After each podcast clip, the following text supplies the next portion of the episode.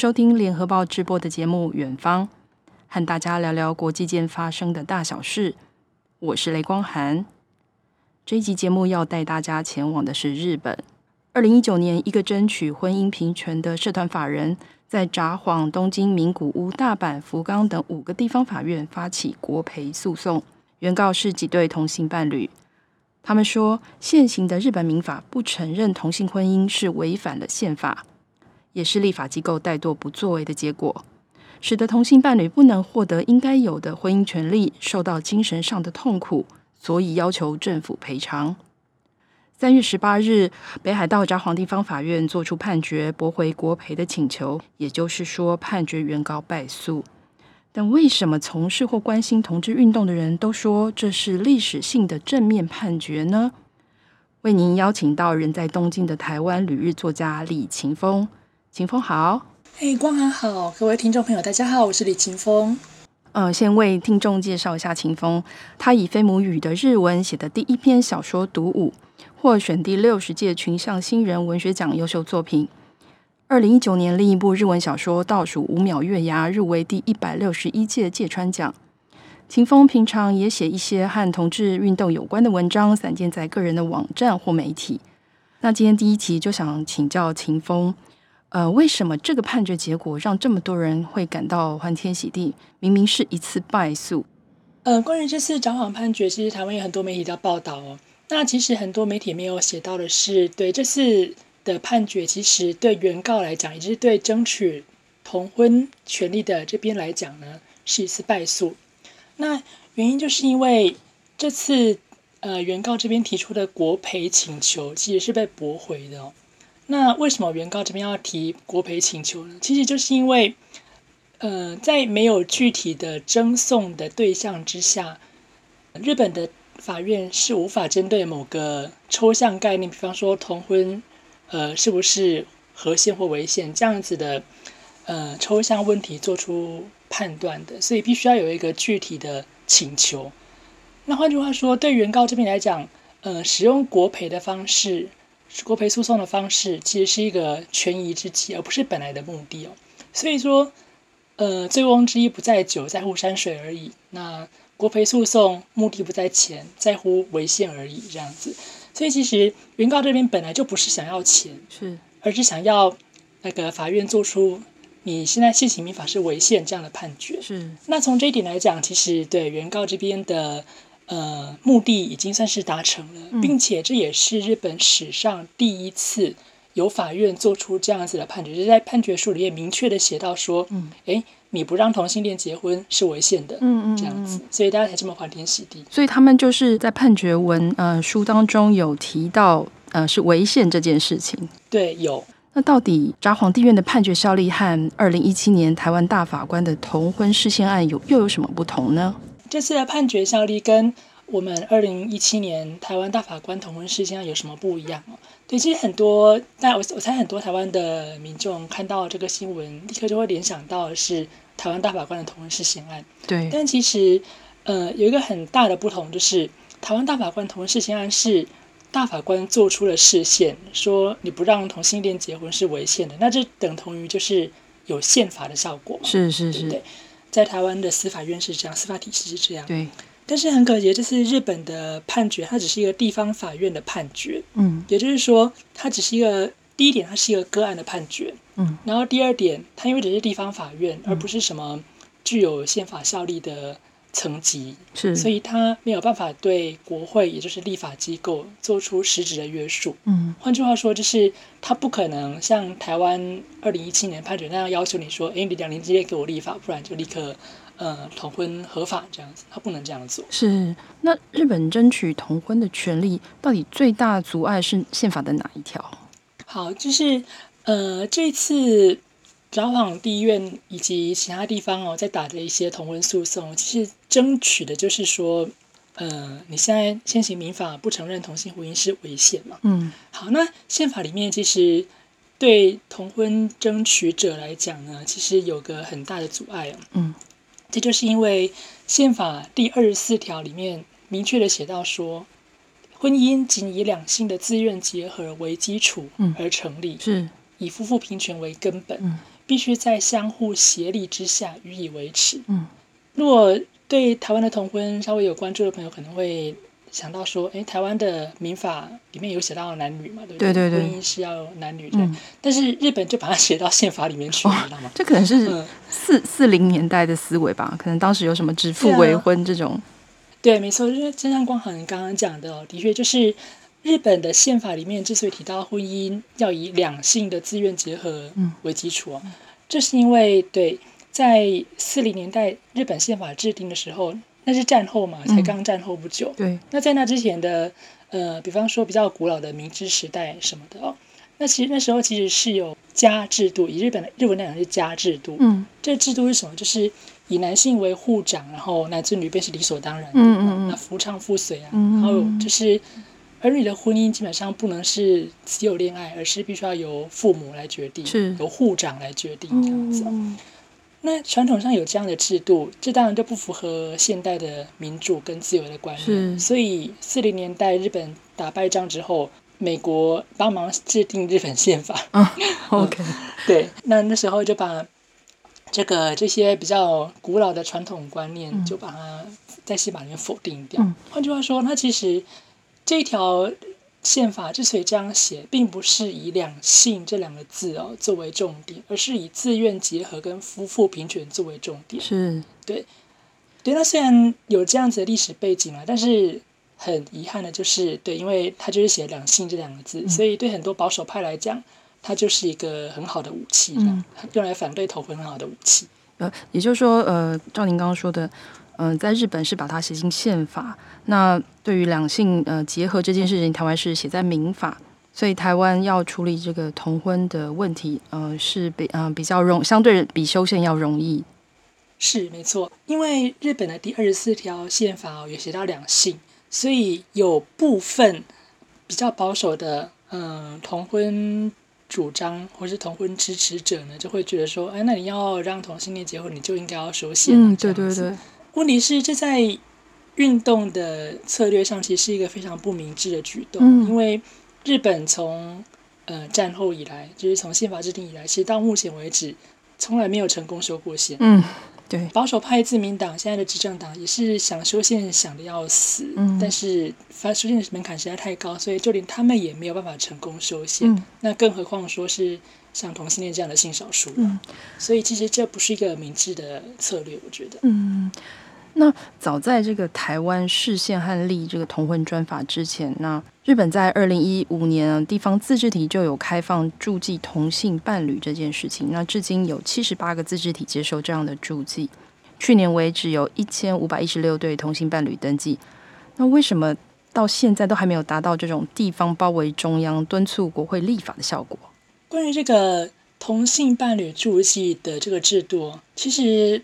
台湾的听众可能会有点意外的是，其实日本提出这样的制度反而比台湾还要早。对，日本涩谷区在提出说要要不要办这样的制度的时候，二零二零一五年，对，但是其实那是比台湾还要早的。嗯、那不过后来台湾就是非常的领先，是是是，然后就同婚就过了这样、嗯。台湾的那个步子迈得更大步。对，没错。好，那呃，其实刚才。光想提到说地方包围中央嘛，其实这多多少少是有这样的效果的，只是它就是还没有包围成功就是了。嗯嗯嗯，就是有渐渐的在包围，渐渐的在进逼，然后呃越来越多自治体也是地方政府、地方自治体开始办这样的制度，就会让这个中央政府就是说可能必须要做这样子。嗯，那至于目前还没有成功的原因，当然最大的关键就是。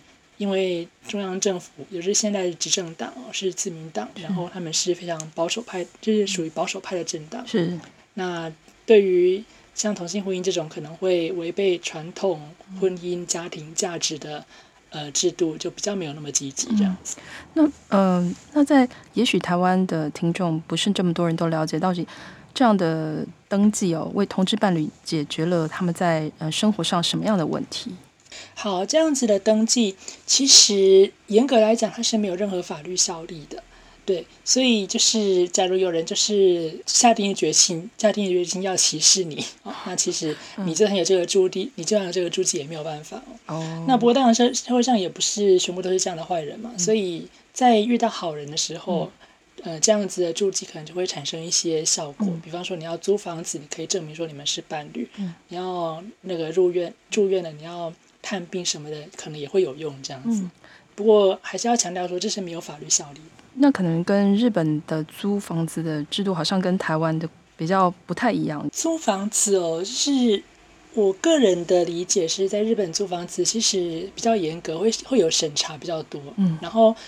呃，通常会需要通过不动产公司来做中介嘛，就是你只要就是要租房子的人是去联络不动产公司，嗯、那房东这边也是透过不动产公司来租租房子，不像台湾说你可能租客可以直接跟房东就来往之类的这样子。嗯、我自己也有在日本租房子的经验，嗯，我就必须要把我未来会住在这个家里面的。每一个人的名字写清楚，然后他是跟我是什么样的关系，我都要写给不动产这些公司，然后要就像你说，要通过他们的审核。对，没错，就是这样子。所以，比方说你经济状况呃不好，那经那个信用状况不好，或者是甚至对你是外国人，嗯、对，可能都会对影响到他们的审核结果这样子。所以其实。呃，问题还蛮大。嗯，刚刚讲到，嗯，地方自治体有一些嗯行动，对对这个同性伴侣保障的行动。那其实，在东京的丰岛区、国立市这些地区，还有最近还有日本的三重县，都立法通过了禁止报柜条例，也就是禁止别人强制同志出柜，或是在没有当事人的同意下带他出柜。那地方政府看起来对同志态度是明显比较友善哦。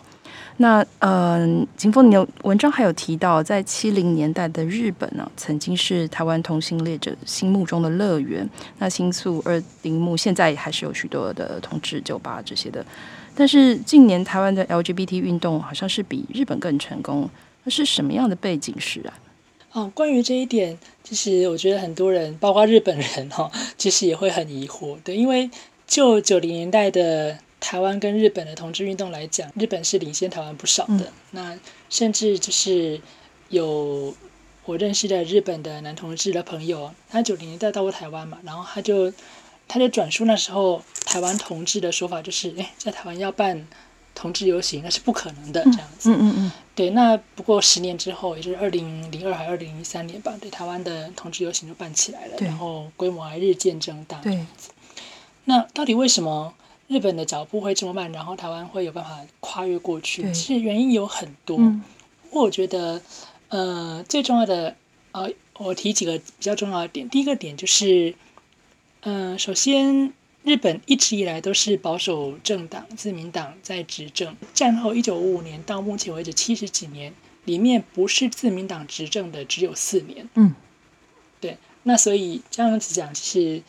大家就可以理解到说，自民党的势力是很强的。那这样子的政党，对他们是保守派嘛，所以当然就不容易，呃，会有比较进步的政策这样子。那第二点就是，日本在一般日本普遍来讲，社会运动的风气其实不像台湾那么的盛行。嗯，所以首先，呃，就不可能像台湾那样子，就是一有一言不合就走上街头啦，或者甚至是有。嗯呃，太阳花学运这样子比较大规模的运动，嗯、至少啦，在近几年、近几十年是没是比较没有的这样子。嗯、对，那当然这就比较不容易，就是由下而上的去推动政策的实行这样子。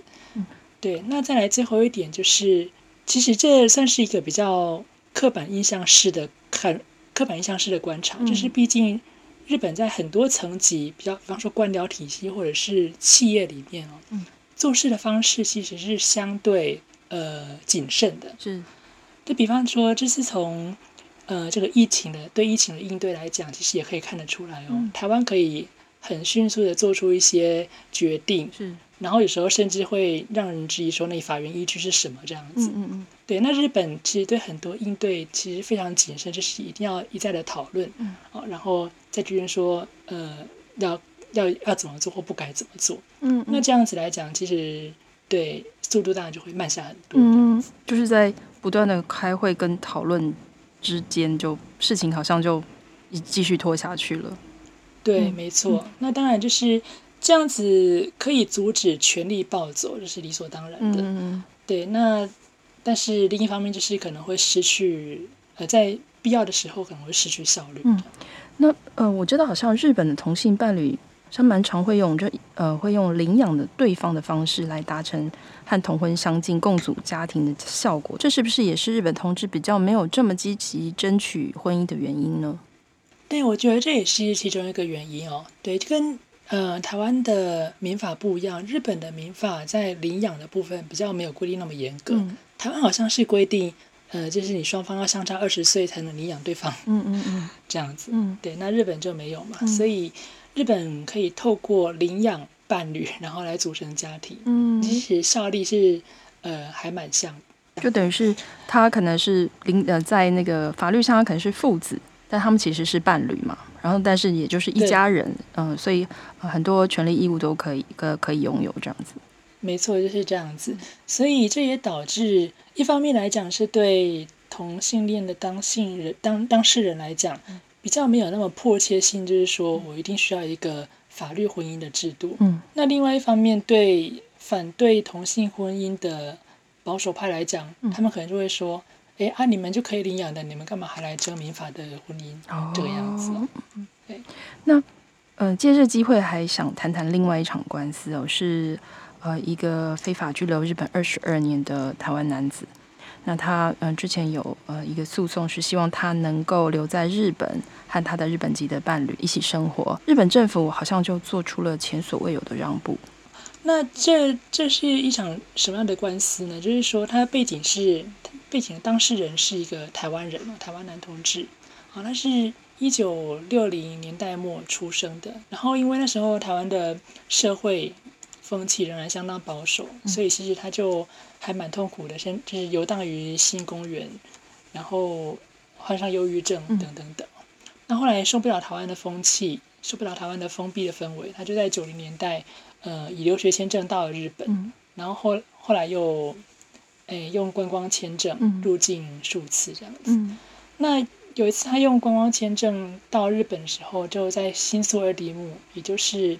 日本最有名的同志区嘛，嗯、遇到了他的伴侣，嗯、那两个人当然就是爱上了对方嘛，嗯、然后就共同生活。嗯、那这个当事人台湾的人，他是观光签，所以他其实也没有合法居留资格。对，嗯，对，所以就等于是非法居留，然后偷偷摸摸的就在日本住了二十几年这样子。对，对，那呃，二零一六年，他因为在路上遇到警察临检哦，所以才被发现，哎，你是非法拘留这样子，那就被遭到拘捕监禁。对，那呃，其实在日本哦，如果是异性伴侣的话，只要有共同生活的事实，就算法律上没有婚姻关系，呃，其实这个台湾可能比较不熟悉，就是日本讲有所谓的事实婚的制度，对，是就算你不一定要去登记结婚，你们只要实际上就是。夫妻的关系，事实上还是有很多实质的保障，嗯、对，但是这是仅限异性啊，同性没有，嗯、不好意思这样子，嗯、对。那呃，假如今天假如是异性的呃一个外国人，然后他在嗯，对，非法拘留，他首先他就可以结婚取得居留权，对对对。再者，他就算不结婚，嗯、对日本政府他可以用人道理由颁发特别居留许可，嗯，嗯，一般一般都会颁发这样子的许可。嗯但问题就是，对，因为这个呃男同志他是同性恋嘛，所以对他不止没有没有办法结婚，嗯、那日本政府也拒绝颁发这个特别许可，嗯，就不承认你是事实婚，对因为他根本不不承认同志婚姻嘛。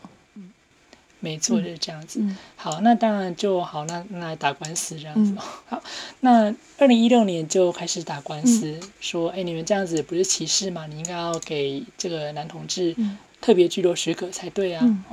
嗯那打打打打到二零一九年，嗯，呃，这个其实也没有胜诉，嗯，不知道为什么日本政府可能觉得说自己快要输了吧，我也不知道，然后反正他就最后就让步了，嗯，对，最后就让步了，然后就说好了好了，我给你了这样子，日本政府最后就让步说好好好，不要打了，我给你，然后就给一年的特别居留许可，然后每年再更新这样，嗯，那。呃，刚刚谈了这么多，从地方的这些自治条例啊，到呃法札幌法院的判决，那秦风，你可以告诉我，这是意味着日本就真的离同志婚姻之路不远了吗？还是还有很长一段路要走？嗯，我觉得呃路还蛮长的啦，可能近两三年不大可能实现，不像不像台湾的二零一七年实现，就是说你两年之内给我实现，没有那么、嗯、没有那么好的事。嗯，对，首先因为这次是地方法院的判决，嗯、然后呃对，因为原告这边其实已经提出上诉了，他们要继续争取为争取社会能见度嘛，嗯、所以要继续上诉打高等法院，然后最高法院这样子。对，那一方面是因为诉讼当然就耗时嘛，嗯、另外一方面是，嗯、呃，中央政府、国会立法机构到底什么时候会动，其实大家还什么时候会动起来，其实大家也不知道这样子，嗯，嗯，所以应该还没有那么乐观，没有那么快，嗯，没有大家想象的，嗯，这一次的地方法院判决就代表很快就会有什么样的新的进展这样子，对，嗯、呃，其实。分享一件蛮有趣的事情，就是在札幌地院判决出来之后，就是他们有律师团有办一个就是线上说明会嘛，说明这次诉讼的结果。嗯、那我就关我就那个收听这样子，对，然后呃那时候会上就有听众直接就问律师团辩护律师团说，诶、嗯，那所以我们假如一切进展顺利，我们到底什么时候？最快可以结婚这样子，嗯，其实这对这个问题，辩护律师团也回不也回答不出来，就是呃不知道这种感觉，嗯嗯，对，呃，我看日本的综艺节目常会邀请跨性别者当来宾，杰尼斯的偶像也演过 BL 跨性别者题材的电视剧或电影，但是日本的娱乐世界明显和现实生活不同。我住在日本的时候，感觉到不像在台湾哦，很多人愿意说出“我挺同志”。有一种社会进步的骄傲感。日本同志运动要突破保守的社会氛围，还需要很长的时间。不过呢，就像台湾推动同性婚姻合法化，也是经过这么多年的努力。期待下次和秦风对谈的时候，日本推动同婚已经有重大的突破。今天谢谢秦风来上节目，谢谢光涵，谢谢听众。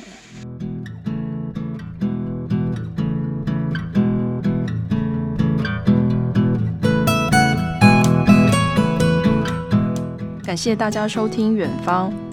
如果想看更多深度的报道，请上网搜寻《联合报数位版》。我们下周《远方》再见。